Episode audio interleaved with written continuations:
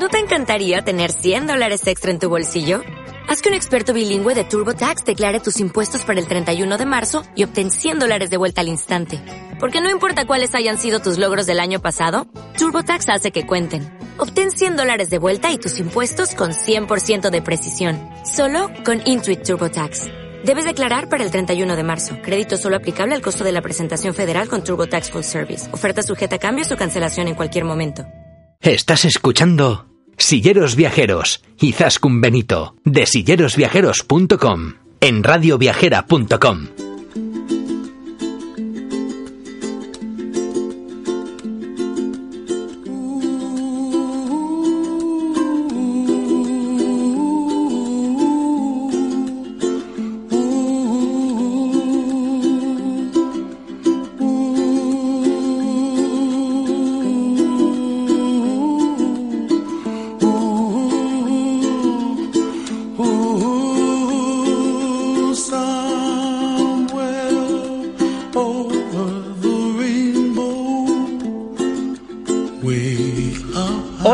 silleros y silleras viajeras, estamos una semana más con vosotros para hablar de turismo inclusivo en nuestro programa Silleros Viajeros, el programa de turismo accesible de Radio Viajera. A lo largo de, las siguientes, de los siguientes minutos descubriremos nuevos destinos turísticos accesibles. Nos iremos hasta Costa Rica con Susana, una usuaria de silla de ruedas eléctrica. Visitaremos Dublín, pero Dublín de una forma muy especial, acompañados por Juanjo y Nuria, dos personas con discapacidad visual que viajan con sus perros guías. Y finalizaremos el programa de hoy yéndonos hasta las cuevas del Soplao en Cantabria para recorrerlas con silla de ruedas. Aquí arranca nuestro programa de hoy. Bienvenidos a Silleros Viajeros. Y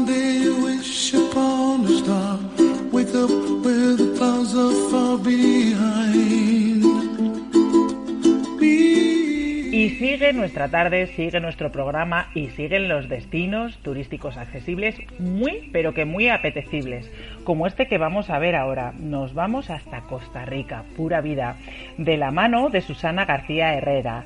Eh, buenas tardes y bienvenida a Silleros Viajeros, el programa de turismo accesible de Radio Viajera. Susana.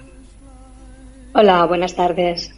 Bueno, cuéntanos, cuéntanos, eh, has ido y has conocido Costa Rica un destino muy, muy, pero que muy especial, ¿no? Pues sí, muy especial. es un... Perdón. Sí, perdona, que te, he cortado. Eh, si no te importa, antes de que empecemos a hablar del destino, que se me había olvidado, por ponernos en situación, ¿qué discapacidad tienes tú, Susana? Bueno, yo tengo una discapacidad física que me afecta más al lado derecho del cuerpo y necesito una silla de ruedas eléctrica para desplazarme por el exterior. Por un interior, pues con dos muletas, pues más o menos puedo hacerlo también. Te manejas, vale, perfecto. Bueno, básicamente por tener un poco una idea de qué tipo de viajera eres, ¿vale? Y, cómo te mueves. Y ahora sí, bueno, cuéntanos, Costa Rica, ¿qué es, eh, por, qué, ¿por qué te lanzas a conocer Costa Rica?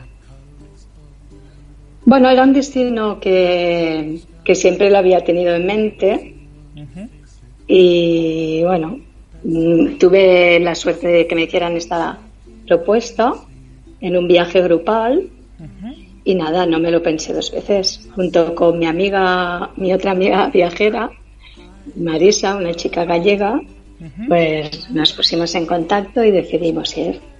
¿Ella también, tu amiga también es usuaria de silla de ruedas o no? Sí, sí, sí. Ella va en un scooter, en su moto. Sí, sí. O sea que no viajaste con un, con un asistente o con alguien que te ayudara, sino que viajaste no, no, no, no viajo. Exacto, viajé con Marisa, que es otra sillera, y viajamos sin asistente. Muy bien. Y cuéntanos, ¿qué, conocisteis en Costa Rica? Hicisteis, supongo, pues diferentes, diferentes puntos, ¿no? Eh, pues eh, porque Costa Rica, si algo tiene, son parques naturales y parajes naturales, vamos, impresionantes. Cuéntanos un poco. Impresionantes. Bueno, es un destino que, que disfrutas de la naturaleza de una manera increíble. Porque, bueno, nosotras empezamos el viaje de Madrid a San José, la capital, y a partir de ahí pues empezó la aventura. Y ya desde un principio pues fuimos al volcán de Poás que ves desde, desde una plataforma que te queda como un poco elevada, bueno, como una especie de balcón más bien, ya empiezas el primer día a ver un volcán que, que bueno, que está, que el cráter está latente y ya, ya empiezas pues a entrar en acción, ¿no? A partir de ahí.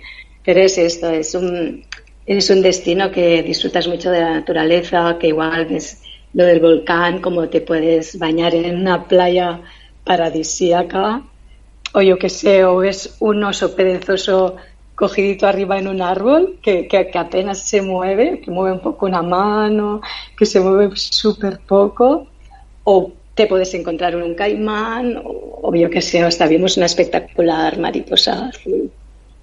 Todos son parques nacionales y es, es, increíble. como, como ver un reportaje de la 2, pero en directo, ¿no? En vivo y en directo. Pues sí, pues eso. sí, sí. Yo recuerdo Costa Rica, nosotros estuvimos de viaje de novios allí cuando, bueno, pues cuando Kitty todavía andaba y mi marido. Y la verdad es que eh, a mí, si algo me impresionó, era eh, bueno pues eh, la cantidad de flores de flora que hay que, era como ver eh, cualquier floristería que puedas ver aquí en España pero visto con lupa no todo era magnánimo. Eran muchas de las especies que tú ves aquí a pequeña escala en las floristerías pero allí al natural ya lo ves es como madre mía visto todo con una lupa de aumento. Es increíble. Sí. sí ¿Y qué más, qué más zonas visteis? Eh, ¿Estuvisteis viendo el volcán y no sé? Estuvimos al volcán de Poás. Bueno, nos, nos, hemos desplazado por, por distintas zonas. Pero bueno, una de las cosas que, que recomendaría, que lo pasamos muy bien, es que nos fuimos a bañar a las aguas termales de, del volcán de, del volcán Arenal. Eh, tienen como unas piscinas que están hechas de las mismas aguas del volcán. Que están justo debajo del volcán, ¿verdad? Sí, bueno, sí. a un lado más bien quizás, ¿no? Sí. Y luego en la misma zona donde está el volcán han hecho un, parque de tirolinas. Que bueno, que esto es que no os lo podéis perder si vais. Porque hay tirulinas de hasta de más de un kilómetro. Los chicos de allí se ofrecieron, nos subieron hasta las plataformas de los árboles. Fue increíble, porque éramos un grupo que no éramos pocos. Nos iban subiendo de uno en uno. Y bueno, y una vez arriba, pues te tirabas por las tirulinas y nada, y a tu, izquierda veías el volcán Arenal y a tu derecha y a tus pies tenías toda la selva. Bueno, fue, fue una gozada. Sí, sí. Impresionante, impresionante. Impresionante. y, de accesibilidad. también, bueno, ¿Cómo está, cómo está, la, cómo está Costa Rica en accesibilidad? Bueno, es un país que lo tienen mucho en cuenta, el tema de accesibilidad, que aunque quede mucho por hacer, como la mayoría, mm, es bastante accesible. Es bastante accesible, sí. Y hay muy buena predisposición, ¿verdad? Sobre todo, principalmente, pero que muy bueno. Sí, sí, ya lo creo que sí. Oye, La gente es súper atenta. Sí. ¿Y cómo os movíais dentro del país para ir de un parque a otro, de una zona a otra? Bueno, teníamos un autocar adaptado exclusivo para nosotros, que allí pues podíamos subir las sillas teníamos que colocarlas un poco así, una para aquí, una para allá. Bien, nos desplazábamos muy bien, porque claro, teníamos nuestro chofer, nuestro autocar, vamos, como señoritas, íbamos ahí. Muy bien, muy bien. ¿Pero cuánta gente ibais? ¿Ibais vosotras dos como silleras? ¿Y ibais en un grupo? Eh, eh, todos éramos silleros, ¿eh? ¿Ah, sí? ¿Y, cuánta gente ibais? Mm, no sé, tendría que contarlos pero más, pues más de cinco, más de seis, más o menos. un grupo nutrido. Quizás éramos diez. quizás éramos, éramos diez. ¿Y encontrabais alojamiento adaptado para tanta gente, para un grupo tan, tan elevado? Bueno, no es fácil, pero sí, sí. Lo consiguió nuestro super mega guía. Sí, sí. Qué bien. bueno, y cuéntanos, ¿qué más, ¿qué más zonas visteis? Estuvimos en la zona de Playa Hermosa, que es muy bonita, ya en la zona del Pacífico. Teníamos un hotel que casi estábamos solos, un hotel no muy grande, con las habitaciones que daban, en la, quedaban todas las habitaciones adaptadas en la planta baja, habían muchas. Y bueno, estábamos como en nuestra casa, nos trataron súper bien. y, sí, sí. Y, y, nuestros guías con los que salíamos ya desde aquí eh, llevaban, incluso llevaron una silla anfibia para nosotras. Y bueno, sí. Para la playa, ¿verdad? Sí, para poder bañarnos. Muy bien, muy bien. Muy bien. Entonces es un viaje que recomendarías, veo, ¿no? Bueno, lo recomendaría, lo recomendaría. Un ver, un momento. Sí. Es, lo, que tiene el directo, que de repente pues aparece alguien en aparece alguien en casa. bueno, cuéntanos, nos dices que recomendarías el viaje. Recomendaría 100% el viaje. Em, también de una zona que no he hablado, que fue nuestra parte final del viaje, que, que no sé si fue lo que más me gustó, porque esto es prácticamente imposible de, decir, porque todo es fascinante, pero fue la zona del Parque Nacional de Tortuguero, que es espectacular. Lo es, lo es. Esta zona es, es, bueno, es todo agua y para acceder de un lado al otro pues necesitas ir en una especie de barcas. Y bueno, y lo que tú decías, los chicos de allí pues son súper voluntariosos y entre ellos y nuestro guía, pues nada, a Tortuguero no fuimos tantos porque no había sitio para tantos. Y bueno, solo fuimos unos una parte del grupo, bueno, los, que, los que quisimos, ¿no? Los que nos apuntamos. Y, y nada, pues del autocar ya nos fuimos directos a las barcas y nos ayudaban a entrar, a quien necesitaba una ayuda máxima pues la tenía también, la persona que, que tenía una movilidad cero también pudo ir, pusieron las sillas más que pesadas dentro de las barcas porque viajábamos casi todos, bueno, casi todos no, pero muchos con sillas eléctricas. Y bueno, y lo de Tortuguero es, es, pues es lo que he dicho, espectacular, es pura vida total. Sí, es verdad uno viene de allí ya con la, con la, con la cabeza, bueno, o con la mente totalmente abierta y como mucho más relajado, ¿no? Como, como que te cambian un poco también las prioridades en la vida cuando vuelves de la experiencia de Costa Rica, ¿no? Es cierto, sí que es cierto.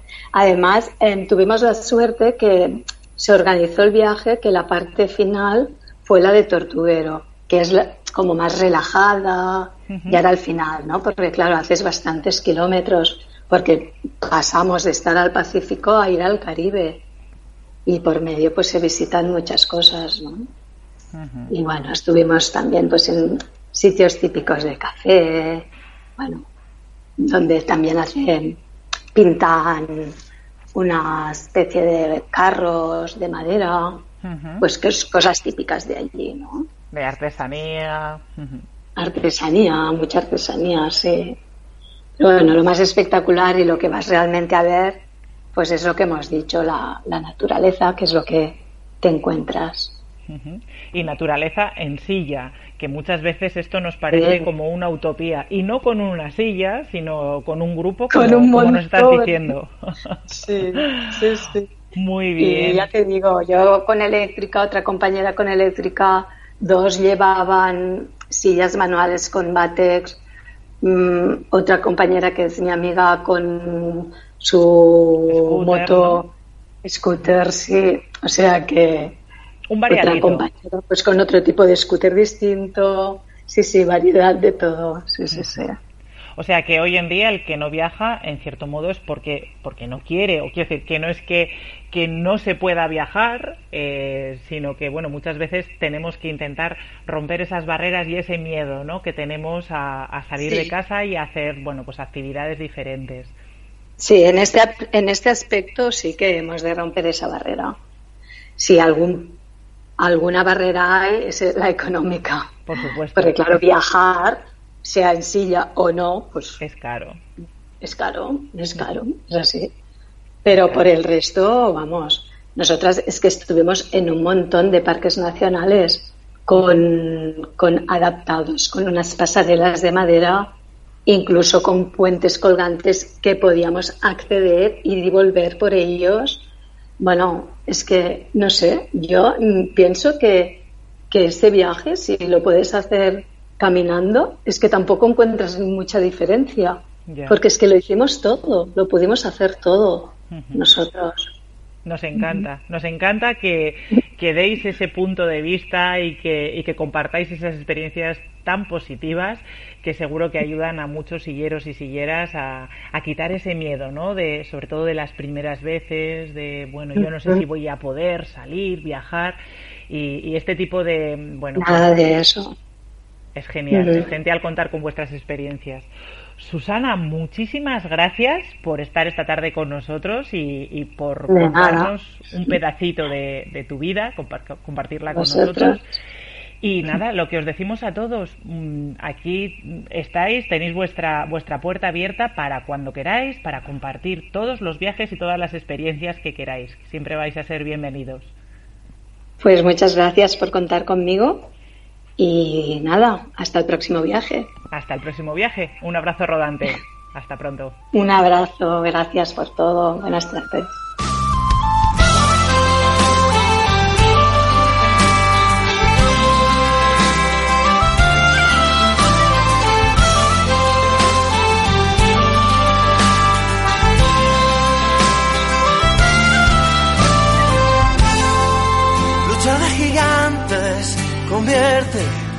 El aire en gas natural.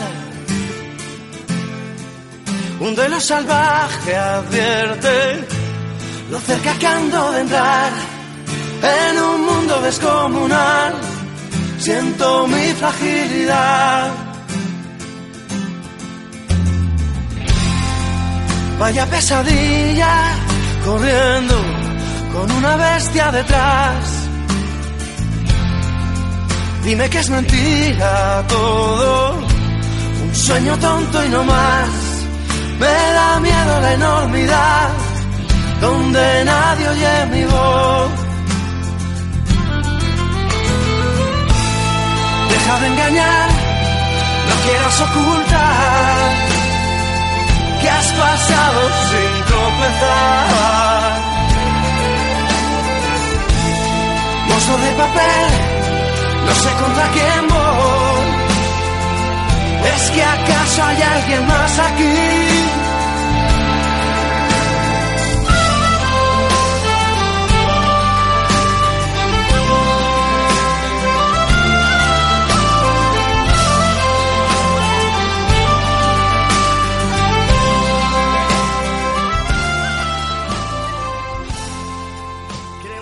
Y como os comentábamos al principio del programa, hoy vamos a descubrir Dublín.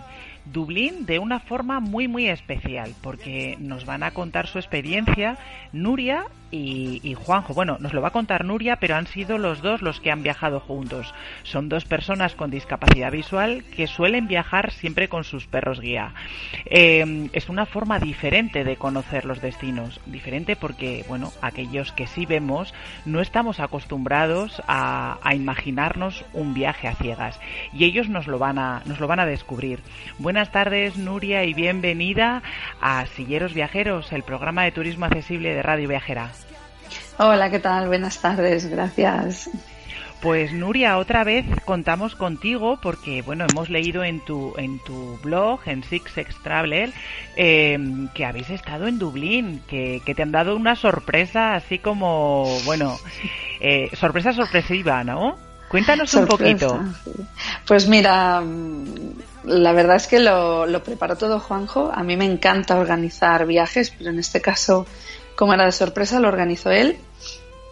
Y como sabe que Irlanda es uno de mis destinos que tenía muchas ganas de ir, pues lo preparó todo para viajar cuatro días por Irlanda con nuestros perros guía. Y bueno, fue para celebrar nuestro aniversario de pareja y de casados, así que muy bonito. Muy bien. ¿Y en qué época del año viajasteis? Pues fue en mayo, a mediados de mayo. Con lo cual el tiempo más o menos bueno, ¿no? ¿No? Ya con la primavera. Sí, sí, la verdad es que tuvimos mucha suerte porque llovió poquito y de hecho ni siquiera todos los días, nos llovió una tarde solo. Y por lo demás, una temperatura estupenda, solecito y un clima muy, muy agradable para, para viajar. Oye, ¿cómo, ¿cómo organizáis los viajes las personas con discapacidad visual? Porque aquí solemos hablar mucho de silleros, ¿no? De, personas con discapacidad física. Pero en el caso de las personas con discapacidad visual, supongo que también, bueno, pues eh, la intendencia tiene que ser importante, ¿no? Y, tiene que ser un viaje bastante organizado previamente. Entiendo que no, que no viajáis a la aventura, ¿no? Pues yo te hablo de nuestro caso, mm, que al ser los dos ciegos, pues claro, quieras que no pues no es lo mismo que cuando viaja una persona con discapacidad y una sin discapacidad, que entonces, pues, digamos que tienes muchas cosas solventadas porque te echan un cable, ¿no? En nuestro caso lo solemos organizar online. Mm, la verdad es que las nuevas tecnologías nos, bueno, nos ayudan muchísimo y bueno, su accesibilidad también es muy importante, pero bueno, eso si quieres, otro día lo hablamos. Eh, y nos manejamos así, los vuelos los compramos pues a través de internet. Nos gusta mucho, especialmente a mí, cuando voy a ir a un viaje, leer blogs de otros viajeros para encontrar información de lo que me apetezca visitar y también pues las reservas de hoteles y todo por internet y el guía, porque en este viaje Mm, Juanjo contrató a un, a un guía conductor. Porque como eso, De eso también quería preguntarte, pero antes de meternos en, en, el destino propiamente dicho, hablaremos del guía. A la hora de hacer las reservas de, de, un vuelo, por ejemplo, en el caso de una persona con discapacidad física, a la hora de reservar tenemos que especificar qué necesidades tenemos, si vamos con silla manual o eléctrica, si llegamos con la silla a la puerta. En vuestro caso, ¿solicitáis también algún tipo de asistencia previamente? Sí, eh, indicamos que viajamos con un perro de asistencia, con perro guía, y solicitamos la asistencia pues tanto en el aeropuerto de, origen como en el de destino. Entonces es muy muy cómodo porque tú vas al mostrador de, la compañía aérea con la que vuelas y bueno pues eh, cuando vamos con el niño tenemos que hacer el check-in del niño eso sí pero sin el peque pues nos acercamos enseñamos nuestros billetes, comentamos que hemos pedido la asistencia y ellos en general nos vienen a recoger ahí en el propio mostrador. Y ya nos acompañan hasta el, propio asiento del avión. Y cuando aterrizamos, pues lo mismo, nos quedamos en el avión esperando y la asistencia nos recoge en el avión y nos deja donde nosotros indiquemos si es en, llegadas o si necesitamos un taxi, nos acompañan hasta el taxi o hasta el transporte público en cuestión que, que puedas coger desde el aeropuerto.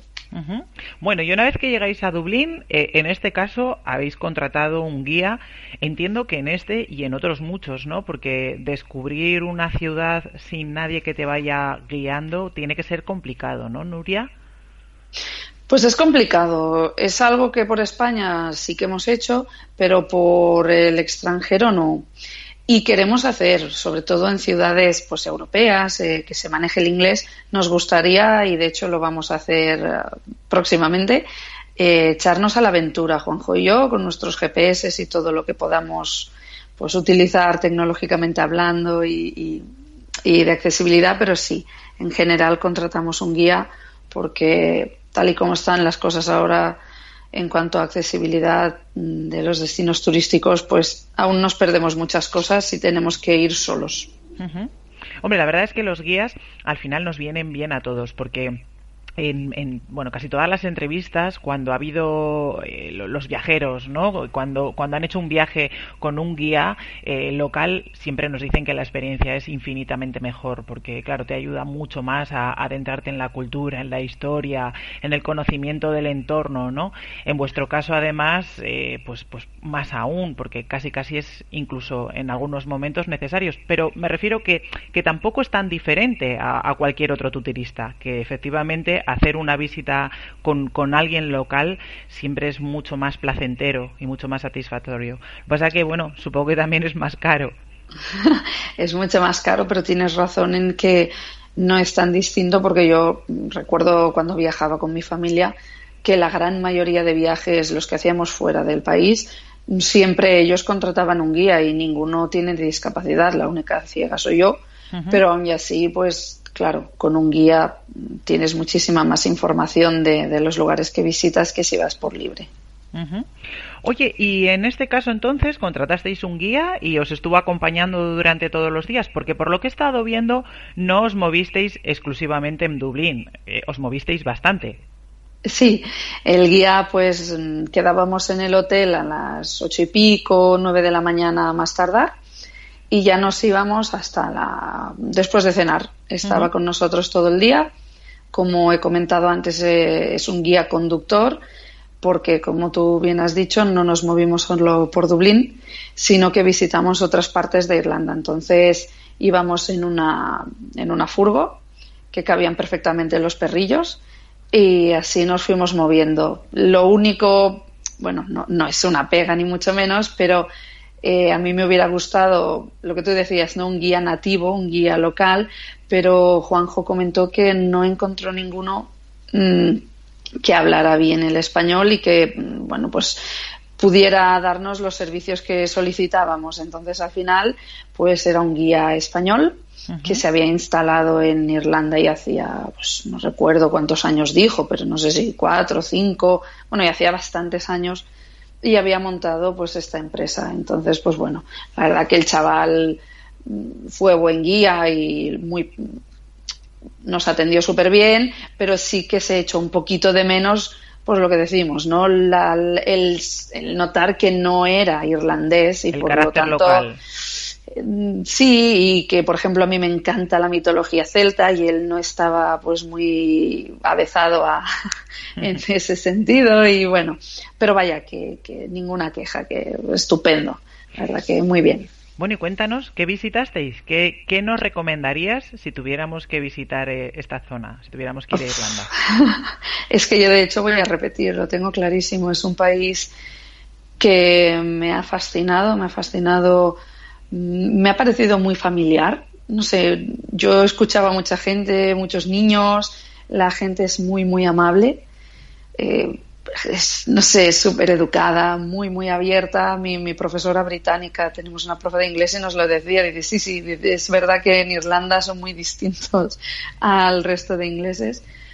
Y mm, Dublín la vi poquito, porque la vimos solo pues, un mediodía pero disfruté mucho la excursión celta que hicimos, mm, que visitamos pues los, unos túmulos celtas, estas piedras, ¿no? Que, que, hacen, las colocan en formas redondas y ahí hay pues inscripciones y tal, porque paseamos mucho por la naturaleza, porque se encuentran arriba de colinas y es una sensación muy chula subir por, por esas colinas inmensas, prados verdes, sentir el aire, el, no sé, ahí las cabras balando, tú tirada por la hierba, bueno, tengo una foto en el Sí, sí, lo he visto, lo he visto. Tenéis unas fotos espectaculares de ese viaje. Sí, es que daban unas ganas de hacer ahí la croqueta, bueno, vale. mm, disfruté mucho eso, el, el Monaster Boys, que tiene unas grandes cruces celtas que táctilmente son, me dejaron fascinada porque está esculpido en la propia piedra pasajes de la Biblia y, es que se, se, notan tan bien, porque hay otras cosas que están grabadas y te tienen que ayudar ¿no? a, interpretarlas. Pero es que eso se notaba perfectamente, las formas de las personas.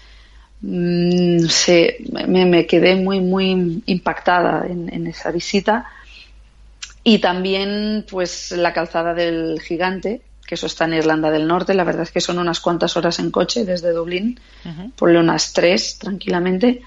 No pudimos subir con los perros, lo intentamos, pero nos pareció peligroso y los dejamos. Bueno, subimos a turnos, primero yo, luego Juanjo, pero es, es espectacular. Además, no era para nada lo que yo pensaba. Como explicaba en el blog, yo pensaba que era una cosa totalmente distinta. Yo pensaba que era pues como un terreno que tú ibas paseando y estaba surcado de columnas que subían hacia arriba. y es al contrario. Las columnas están, son volcánicas, son de lava, están desde el mar hacia arriba y tú vas trepando por ellas. Paseas como por encima de las columnas y abajo te queda el mar. Claro, yo es lo que tiene no verlo, ¿no? La gente ya habrá visto las fotos de la calzada y ya sabe lo que se va a encontrar, pero yo me encontré algo totalmente contrario a lo que pensaba y fue como muy fascinante y subir por allá y escuchar el mar la gente que te decía, ostras, pero ¿cómo te atreves a subir? Se quedaban como muy alucinados, ¿no? De que una persona ciega. he visto que en alguna fotografía eh, había algún turista que, quería hacerse fotos con vosotros también, sí. Eso fue en Dublín, el día que visitamos Dublín, la estatua de Molly Malone. Pues sí, había un grupo de chicos pues, que estarían ahí de excursión o de viaje o lo que sea y nos pidieron de hacernos fotos con ellos. Y pues nosotros sin problema, nosotros encantados. No es la primera vez que nos pasa. Muchas veces nos pillan por banda y mira.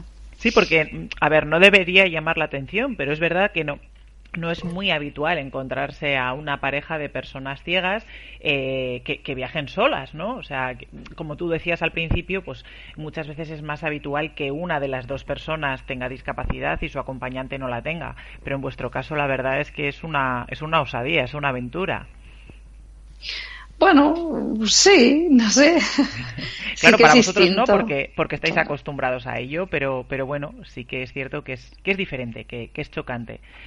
Y bueno, si se hace desde el respeto, porque a nosotros a veces nos ha ocurrido también, ¿eh? pues de esto que ves gente, pues yo que sé, pues cuando aquí te le ven entrar y salir del coche conduciendo, pues hay veces que se queda la gente mirando como diciendo, ah, pero, pero puede conducir, o yo qué sé, o cuando le ven entrar en la piscina, ¿no? Eh, si te lo preguntan o ves que te están mirando pero con respeto, no pasa nada. Al final es sano también, es importante que nos, que nos hagamos ver y que, y que lo normalicemos, ¿no? Normalicemos la, la situación cotidiana, ¿no? De las personas con, con diversidad funcional. Con lo cual, bueno, pues... A mí me gusta que me pregunten. De hecho, yo siempre estoy encantada. A veces me dicen, ¿te puedo hacer una pregunta? Y digo, claro que sí. Digo, si a mí lo que me gusta es que me preguntéis. muchas veces me pasa. En el colegio del niño, por ejemplo, ahora que entró el año pasado un colegio nuevo. Lo mismo, ¿no? Yo soy la que se acerca a las madres y les digo, preguntadme, yo no os veo, pero si estáis por aquí y os apetece avisarme. Claro, la gente le da mucho respeto, ¿no? el acercarse a nosotros es como que la discapacidad aún es un tabú. O cuando los niños nos ven y, mamá, mamá, ¿es ciega? ¿Por qué tiene los ojos casi cerrados? ¿Por qué va con un perro y oyes aún a mucha gente, cada vez menos por suerte, pero aún oyes mucha gente, Shh, calla, no digas eso, no sé qué. Y yo cuando les tengo cerca les digo, sí, sí, que pregunte y se lo explico a los niños, porque no es un tabú la discapacidad, somos personas y cada una tenemos nuestras características. Una es ciega, la otra es bajita, el otro es alto y pues eso, los niños desde pequeños han de aprender que en este mundo hay personas de muchos tipos. y ya está. Conociéndolo es como respetamos y como aprendemos, pues efectivamente, a, convivir con, todo el mundo, con nuestras eh, diferencias y con nuestras similitudes. Eso es, es importante. Muy bien, Nuria. Eh, ¿Alguna recomendación especial sobre, sobre Dublín o sobre tu viaje a, Irlanda? Ah, a ver, yo considero que es un viaje muy recomendable, que os vais a encontrar una gente muy amable y muy dispuesta a echar una mano y muy educada. No hubo nadie que no me preguntara antes de acariciar al perro, por ejemplo, cosa que por desgracia aquí en España muchas veces no pasa. Te llaman al perro, eh, lo tocan sin decirte ni hola, buenos días, ni adiós, me voy. Pues allí no, allí la gente es muy correcta, en cualquier momento dispuestos a ponerle agua a los perrines cuando íbamos a los bares. O sea, mm, en ese sentido, tranquilos porque vais a encontrar ayuda, seguro. El recuerdo de Dublín sobre la accesibilidad, pues hay, hay encaminamientos táctiles en el suelo para los ciegos, para ir en bastón, hay semáforos sonoros también. Como no use transporte público, no puedo deciros si están adaptados o no. Supongo que sí, pero no os lo puedo asegurar. Y vaya, yo sí animo a la gente a ir. Está aquí, es un destino europeo, es no es como decirte, vámonos a Tailandia o a Indonesia o a países, no. Em, es una aventura más controlada. Exactamente, tú lo has dicho. Y si te manejas más o menos con el inglés, pues sí que tienen una pronunciación algo distinta, pero en principio no hay problemas. Y a mí me parece muy, muy recomendable. Incluso si te quieres quedar solo en Dublín, ya tienes para unos cuantos días. Ya te digo que yo estuvimos mediodía y nos faltó, nos faltó por ver y sobre todo por disfrutarla, por ir a ver más música celta en vivo, que a mí me encanta, mm, ir más por los pubs, no sé, eso es, lo bueno de, eso es lo bueno de los viajes, ¿no? Que siempre te quedes con esa sensación de me he quedado corto, necesitaría algún día más. A nosotros siempre nos suele gustar ¿eh? hacer viajes más bien cortos para tener siempre esa sensación, porque tiene que ser bastante triste esto de, ay, me han sobrado dos días, ojalá hubiéramos terminado antes. Nunca nos ha ocurrido, pero también es cierto que porque solemos hacer viajes cortos. A mí tampoco me ha ocurrido y he hecho viajes cortos y menos cortos, pero no, por suerte, nunca jamás me ha ocurrido al contrario. Siempre, siempre me he quedado con ganas de algo. Decir, algo me ha faltado aquí. Ah, si algún día puedo, tengo que repetir. Genial, genial. Oye, Nuria, muchísimas gracias por compartir tu experiencia con nosotros. Vamos a recordar a nuestros escuchantes eh, la dirección de tu blog para que amplíen toda la información sobre este viaje que hicisteis y sobre otros muchos. Eh, recuérdanos cuál es vuestra página web. Mira, es por, porque tenemos varias rutas de entrada. La más sencilla, www.sixsense, Six es S-I-X, Sense, S-E-N-S-E, e, todo junto, punto travel. Esa es la dirección del, de la web. Pues dicho queda, ya solo queda eh, acercarnos, eh, echar un vistacito y, bueno, animarnos a viajar, no solo para silleros, también para personas con diversidad visual. Nuria, hasta pronto, muchísimas gracias y un abrazo rodante de. Muchísimas gracias de nuevo a vosotros y hablamos prontito. Un abrazo.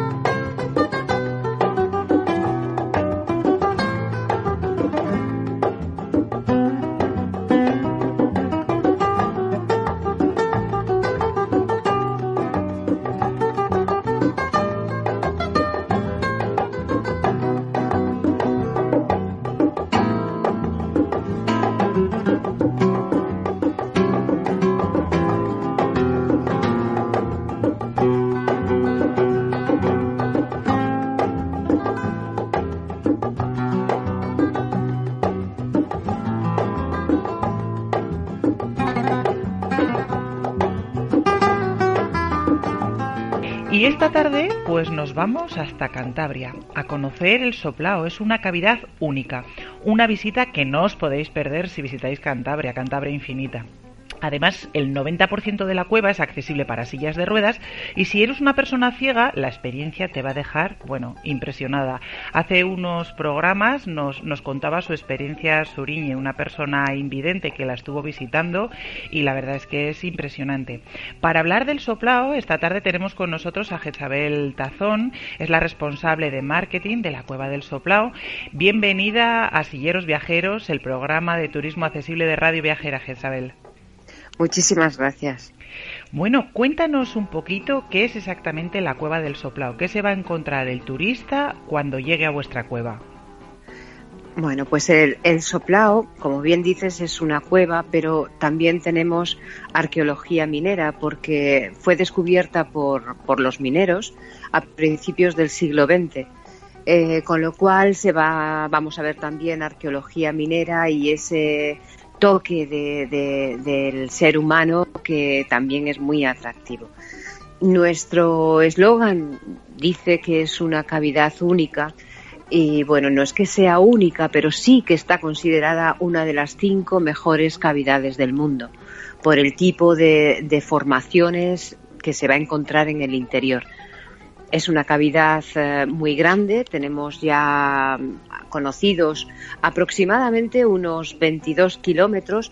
Por supuesto, no se visita todo ese tramo, ni mucho menos. En la visita normal eh, vemos un kilómetro aproximadamente, pero al ser una, una, zona de la cueva muy lineal y, muy eh, homogénea en cuanto a alturas, tenemos la gran suerte de, que sea que pueda ser disfrutada también por todas aquellas personas que tienen alguna dificultad en movimiento o, algún tipo de dificultad, con lo cual nos sentimos eh, tremendamente eh, emocionados y, eh, alegres al, al, entrar con estas personas porque somos, yo creo que la única cueva en España que tienen la posibilidad estas personas de entrar, que además disfrutan de una sensibilidad mucho más especial y más exquisita que, otros, ¿no?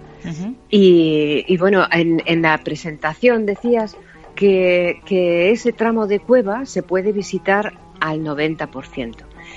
Mm, estamos porque ya desde que se decidió abrir la, la, cueva, ya por el 2005, quisimos que fuera una cueva donde pudiera disfrutar todo el mundo. Mm, logramos por entonces que se visitara ese 90%, pero estamos a punto a punto de que se pueda disfrutar el 100%. Qué maravilla. Estamos, sí, sí. Y estamos además muy ilusionados. Hemos hecho nada, una pequeñita eh, obra en el interior, porque lógicamente no, no se puede eh, manipular mucho, pero vamos a poner una, un elevador. el, el, problema es, se está retrasando un poquito todo pues por la humedad de la cueva. La humedad es prácticamente del 90%. Entonces, pues el cableado de, de esos aparatos eh, tiene que ser especial para que pueda aguantar esas, esas condiciones. Y esto es lo único que nos está retrasando, pero estamos ya mm, preparados en la cueva únicamente para que llegue ese motor, esa dotación y que ya el 100% de la visita turística normal sea accesible para todo el mundo. En realidad estamos hablando de una única visita que todo el mundo puede hacer independientemente de tenga o no una discapacidad. Quiero decir, cuando un grupo de personas, eh, por ejemplo una familia en las que una de las personas eh, pues tiene un problema de movilidad reducida, eh, van a hacer todos la misma visita. No, no, hay una visita especial para unos y otra visita diferente para otros. Es, es una visita inclusiva, ¿no? Es la, la misma visita para todo el mundo. Y eso es un gran éxito. Efectivamente. Sí, eso es. Porque, bueno, eh, sí, eh, te, iba a decir que nosotros personalmente hemos visitado en varias ocasiones la, la, cueva y efectivamente, bueno, pues eh, yo voy siempre acompañada de, de, mi marido, que él es usuario de silla de ruedas y efectivamente, bueno, pues es que ese 10% que nos hemos podido perder realmente casi pasa desapercibido porque eh, en sí mismo el recorrido que hacemos es tan impresionante que, bueno, pues porque decís que nos hemos perdido un 10%, pero vamos, yo casi casi que no, que no somos ni conscientes de ello. Y es cierto que, bueno, todo el recorrido en general es muy cómodo para hacer con silla de ruedas, porque, bueno, cuéntanos un poquito qué condiciones de accesibilidad tiene la cueva, Jezabel. Bueno, pues mira, todos los pasillos y la entrada de la cueva son pasillos hormigonados, con lo cual pues eh, bueno pues no, no hay tampoco desniveles prácticamente y no hay que hacer ningún tipo de esfuerzo en, en subir o bajar ningún repecho ni en el exterior ni, ni en el interior. Eh, por eso bueno pues pues es accesible a, todo el mundo y, ya te digo, no será al 100% eh, dentro de muy poquito. Luego todo el mundo, toda la familia, todo el grupo de amigos o quien vaya podrá disfrutar al mismo tiempo de todo ese tramo de cueva. Igualmente, además, esto es muy cómodo también para estas familias que viajan con niños pequeños, ¿no? Que van con el carrito de bebés o incluso, bueno, estas personas mayores que en un momento dado pueden utilizar, pues, ayudas para caminar, un andador o unos bastones. Eh, efectivamente, el recorrido es prácticamente llano y en algunos eh, tramos donde quizá eh, no se ha podido hormigonar se han instalado, bueno, diferentes plataformas, ¿no? Para para ir haciendo todo el recorrido. Sí, así es. Eh, bueno, lo que decías de, la, de los eh, carritos de bebés, eso sí que no, no, no permitimos la Ah, entrada vale. de carrito de bebé. Vale, vale. ¿Por, ¿por qué? El motivo es mm, sencillo. Mira, el- la entrada en, en esa visita normalmente se hace en un trenecillo, que es una simulación de trenecillo de vagonetas mineras. Entonces, eh, eh, las personas que, que vayan en silla de ruedas no pueden ir en trenecillo, lo tendrían que hacer eh, a lo largo de una acera que va mm, paralela en todo momento a, a la vía del tren. Entonces, si dejáramos meter los trenecillos de niños, sería un pues pues una dificultad bastante grande para poder entrar en Claro. ese en ese trenecillo. Sí que para bebés mm, más bien pequeñitos disponemos de unas mochilas en la taquilla que simplemente con solicitar si hay disponibilidad no tenemos ningún problema en dejar la, la mochila portabebé Ujú. Durante el tiempo que dure la visita y después también para aquellas personas porque muchas veces te, te dicen oye yo quiero entrar con mis padres pero tal vez no aguante eh, la visita completa y tal el recorrido es de un kilómetro aproximadamente y se va parando cada X tramo y en ese momento de parada es donde los guías aprovechan y dan las explicaciones. Pero aunque se va descansando poco a poco y no es largo el recorrido, sí que también disponemos de silla de ruedas que pueden solicitar en la taquilla. O sea, eh, hay personas mayores que, que no caminan muy bien o que se cansan, que tampoco es, tienen as- as- no poseen una silla de ruedas, pero bueno, si en ese momento se quieren sentir seguros y disfrutar plenamente de la visita sin preocuparse si van a resistir o no, tenemos también silla de ruedas. Si hay disponibilidad, no hay ningún problema. Fantástico, o sea, lo tenéis todo atado y bien atado. Muy bien, perfecto. Oye, más o menos cuánto tiempo viene a durar eh, esta, esta visita, porque hablamos de un kilómetro, pero en tiempo más o menos. En tiempo, mm, unos 50 minutos aproximadamente. Y las visitas siempre son guiadas, ¿no? No se pueden hacer por libre. Siempre, Ujú. siempre.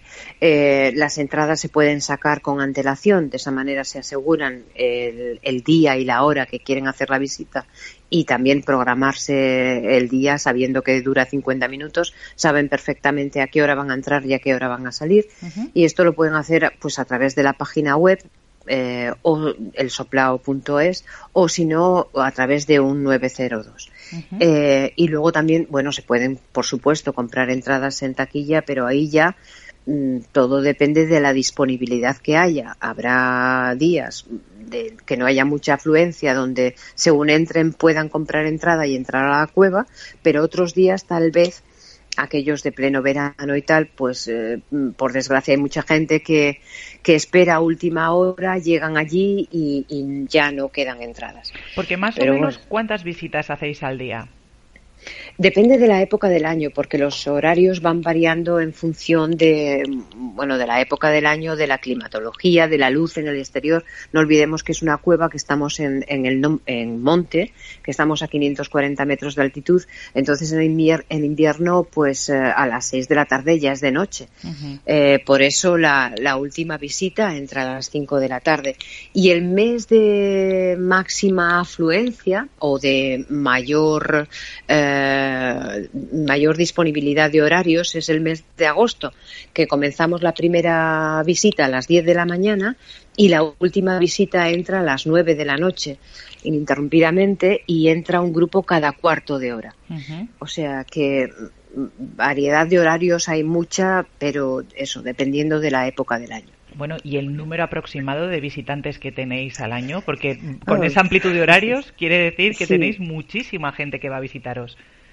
Sí, eh, estamos, mm, bueno, to- eh, aproximadamente en unos 250.000, Madre eh, mía. 200, mm, sí, 70.000 por ahí, vamos.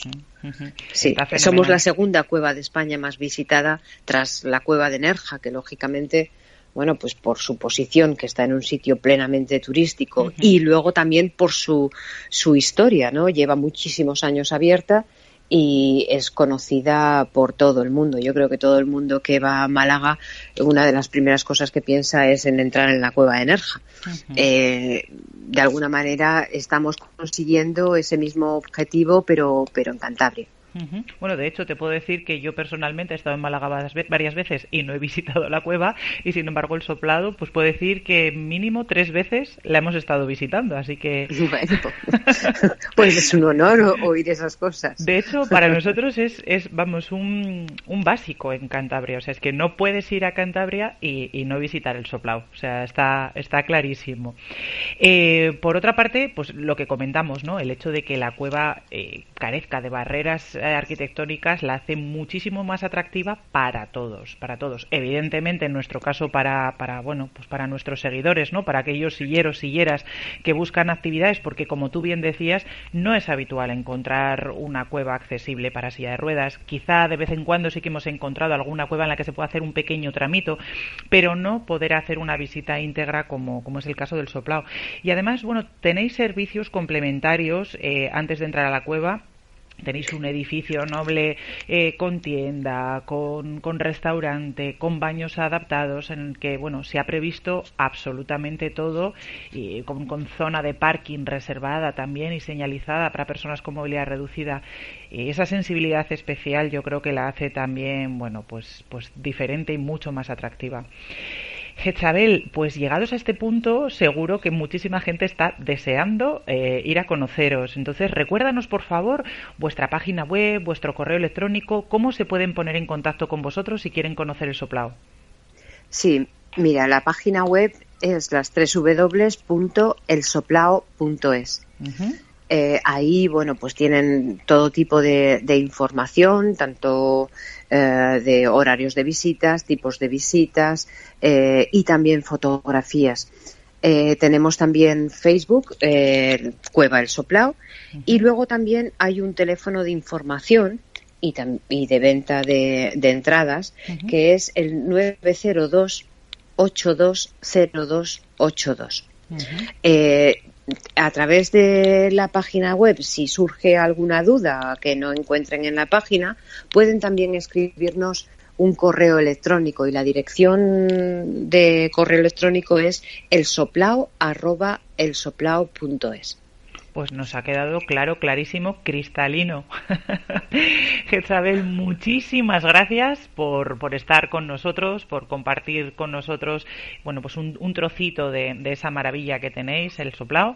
Y nada, es como os decimos a todos, aquí tenéis vuestra casa para compartir con nosotros, bueno, pues todas las actividades que, que, que nos podáis contar y proponer. Y bueno, pues te emplazo a hablar dentro de un tiempo para hablar de ese 10% que quedaba pendiente y para que nos digáis, oye, ya está, ya lo podemos, ya podemos hacer todo el recorrido entero. Estaremos encantados de dar la noticia, tanto aquí a través del programa de radio como a través de nuestras plataformas, Equalitas, Silleros y nuestras redes sociales. Siempre es buena noticia saber que, que se sigue apostando por el turismo inclusivo. Jezabel, hasta muy prontito, un abrazo rodante. Muchísimas gracias, Izaskun, por darnos esta oportunidad y nada, invitaros a todos, por supuesto, eh, y espero poder dar esa noticia del 100% de la visita accesible porque desde el día uno en que se abrió la cueva eh, sabíamos todos, todos los que formamos el equipo de, la cueva del Soplao, que, que era un reto a conseguir y estamos tan, tan, tan a punto de conseguirlos que, que estamos realmente ilusionados. Así que será un placer para, para todos nosotros el poder deciros 100% abierto para todo el mundo. Gracias, Izaskun. Estaremos encantados de darlo a conocer. Un abrazo y hasta muy prontito. Igualmente. Adiós. Es lo mejor. Vamos a brindar esta despedida con la certeza de haber vivido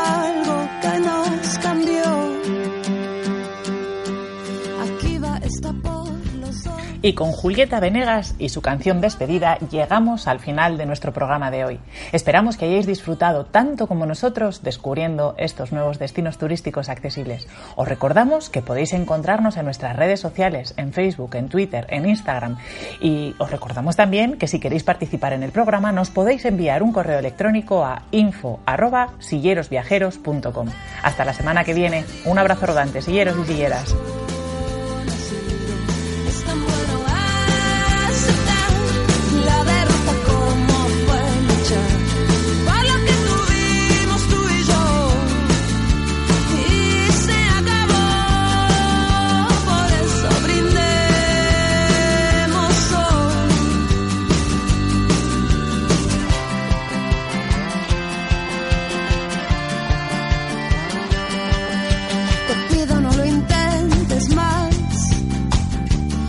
¿No te